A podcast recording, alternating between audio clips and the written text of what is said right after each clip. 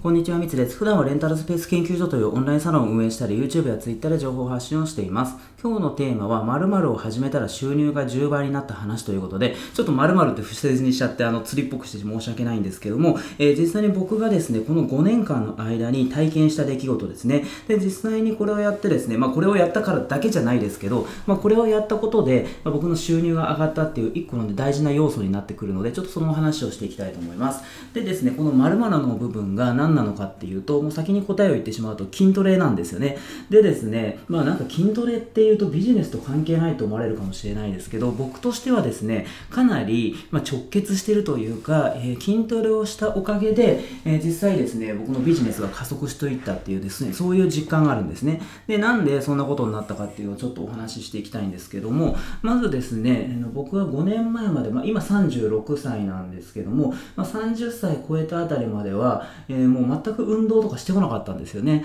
で、それでもうね、すごいあのひょろひょろでですね、あのまあ、身長が168センチなんですけど、体重がまあ55キロとかだったかな。で、結構痩せてたんですよ。で、体力がなくて、それで、まあ、例えば、まあ、まあ、平日はね、ずっと僕、まあ、5年前とか会社員になったんで、それであの仕事をして、ずっとパソコンに向き合って仕事をして、で、それで、え土日なんか、もう特にね、なんか運動とかしてなかったんで、ちょっとあの街に出歩いたりとか、えした時にですね、もう30分とか歩くだけで、ただ歩いただけでもうね、あの、ヘロヘロになって疲れてしまうっていう、えー、そういうような状況だったんですよ。だから普通の人より多分ね、体力がないっていう、まあ、そういうような感じだったんですよね。でですね、まあそれで、えー、まあちょっとあることがきっかけで、まあダイビングかな、あの、スキューバダイビングって言って、あの、海に潜るやつっていうのを趣味でちょっと始めて、で、その時にそのダイビングの機材がもう重すぎて、で僕30歳の男なのに、全然その機材が持てなくて、なんかね、あの、周りの人に持ってもらってたみたいな、ちょっとかっこ悪い感じになっててでそれでそのダイビングの,、えー、そのコーチみたいな人がもう筋トレやった方がいいよとかって言ってでそれで筋トレを始めたのがきっかけだったんですよね。だから僕は別に筋トレやりたかったわけじゃなくてちょっとやれとかって言われてなんかあの強制的に筋トレをこう始めたっていう、まあ、そういう状況だったんですよね。でそれで実際に筋トレをやってみるともうねあのやっぱり最初は辛かったんですけどだんだんとやっていくうちに自分の体が、まあ、見た目的にもあとは体力的にも向上していくっていうのが、まあ、数ヶ月やってみて、まあ、目に見えるように分かってたんですよね。で、それでやっぱりね、こう男なんで強くありたいみたいな、まあそういう気持ちがあったりして、で、それで、ね、やっていくうちにですね、だんだんと本当に体力が上がってって、で、日常生活でね、もうその30分ぐらい歩いただけで疲れてたんですけど、もうね、今では、もう普通にね、もうあの何やってても、まあ普通に一日生活しててもね、全く疲れないんですよね。で、やっぱ今までは普通にね、その、まあ、あの、僕はね、デスクワークみたいな、まあ、パソコンやったりとかそういう仕事だったんですけど、まあ今もね、まあそんな感じですけど、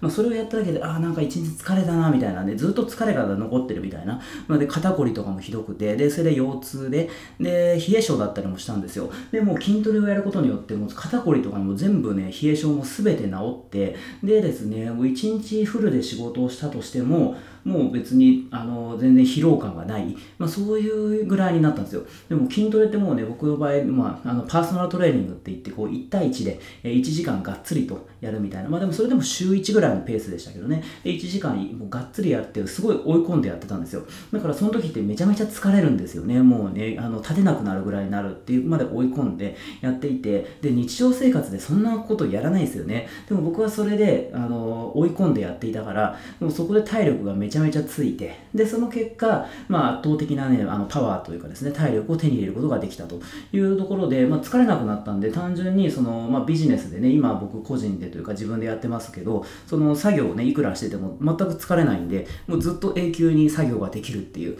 メリットだったりとかあとはあれですよねそのね自分に自信がつきましたね。今まではちょっとねひょろひょろでなんかねあの弱いような感じだったんですけど今って、まあ、体重はちょっと今そこまで変わってない、まあ、6でもそれでもも7 8キロ増えたのかな？でそれで体型なんかももう胸板が厚くなってで腕とかも太くなったりとかでもうまあすごい筋肉質になったんですよ。でそれでやっぱそうなってくると自分にねやっぱね体のあれでね大きくなって自信がついたりするんですよね。でそれで前向きな感じになってでそれでそうするとやっぱね僕あの、まあ、20代の時とか、まあ、ひょろひょろで、まあ、自分にもね自信なかったっていうのもあってでそれなんか弱気なねなんかそんな感じだったんですけどでもその筋トレをやったことによって、まあ、それだけじゃないですけどね、まあ、自分分で行動したっていうのももちろんそうですけど、でもまあ筋トレしたあのおかげがあってですね、自信がついて自分に。で、それで、まあやっぱり自分に自信がつくとね、まあやってやろうみたいなことで、で、それでどんどん行動できるようになって、積極的に行動することによって、で、もちろんね、あの行動したら失敗しますけど、でももうあのできんだろうっていうことで、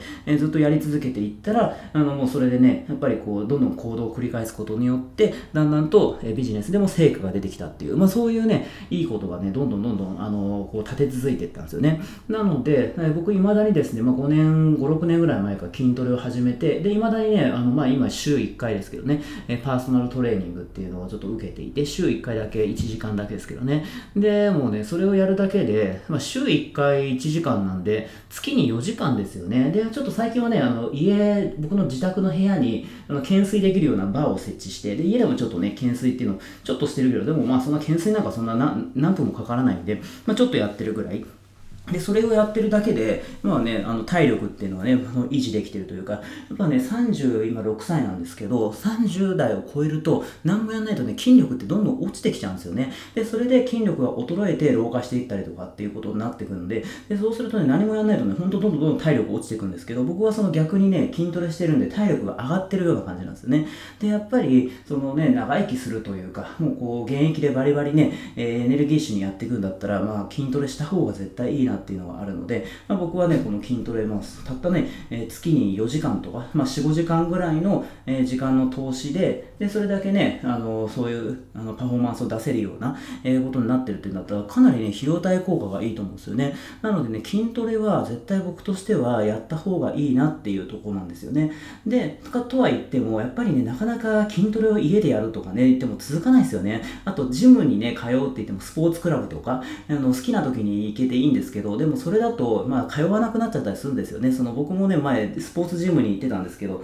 ちょっとやっぱね、あのいつ行ってもいいから、逆に行かなくなっちゃうんですよね。で、それで今は、そのもう時間を決めて、え、週1回パーソナルトレーニングをやってるっていう、えー、ことなんですよね。で、あとはですね、その大会に出たりとかしてるんですよ。結局まあね、パーソナルトレーニングはま週1回で出ますけど、でもやっぱ何かしらの目標がないとなかなかね、モチベーションが上がらなかったりすると。でですね、僕はまあ一応ですね、3年、4年ぐらい前に、えー、ボディービルのそういうね、大会っていうのをちょっとね、出たことがあって、で、それでその時はね、まあ筋トレしたりとか、あの減量したりとかで、なんか、あの、食事制限したりとかでやってて、まあその時はちょっとモチベーション上げてやってたんですけど、結構ね、やっぱね、あの、食事制限したりとかね、辛いんですよ。しかも、そのボディービルの、あの、そういうね、あの、やる大会に出るんだったら、そう、やっぱね、そのもう、体をきれいに見せるっていうところがあるので、まあ確かにその見た目的にはね、なんかかっこいいような感じになるんですけど、ただ、そのあんまり機能的じゃないんですよね。その例えば胸を鍛えるっていうことだったら、もう胸だけね、なんかその集中してやったりとか、腕を鍛えて、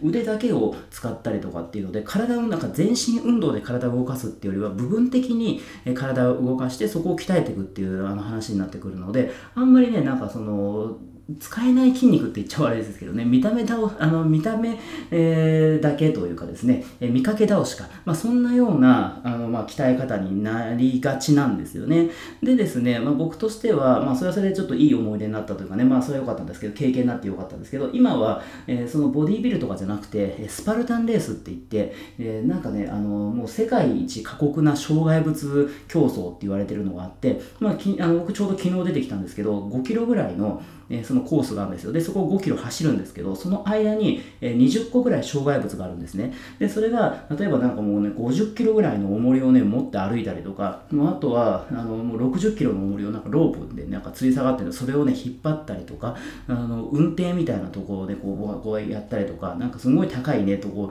とか、あとロープをよじ登ったりとか、まあそんなね、いろんなことをね、障害物があって、で、それをあのクリアしていくっていう、まあレースがあるんですよ。で、僕はそれに、の出場するっていうので昨日ちょっとやってきたんですけどでそれをやっぱりねその障害物もやっぱコツがいったりするのでで体力がないとねなかなかそうなのでクリアできないのでえそれのためにそれに向けて、えその最近ずっと3ヶ月ぐらいは練習をしていたっていうところででやっぱねその大会に出るっていうそういう目標があるから頑張れるっていうねそういうのがあるんですよ。なので何かしら目標まあただ筋トレやるって言ってもね目標がないとなかなかねあのモチベーションで続かないと思うんですけど、まあ、僕はそのスパルタンレースに出るっていう目標ですね。で1個の昨日出場してでそれでねあのまたね9月とかに、えー、2ヶ月後ぐらいかにまたそのねスパルタンレースって年に何回もやってるんでまた大会があるんですね。なのでそこにまたでちょっと僕エントリーしようかなっていうふうに思ってでそうするとまあね前回昨日よりもそのいいタイムで走りたいなとかねやっぱそういうのを思うのでやっぱねそれはまたこの2ヶ月、えー、大会に向けて練習をしていくっていうまあその繰り返しですよね。でしかもそのやっぱ、大会に出るの大変なんですけどねその、まあ、あの疲れるしでもその達成感がありますしね。でそれでやっぱそういうね一緒にやってる仲間とかできるとねそれはそれで楽しかったりするので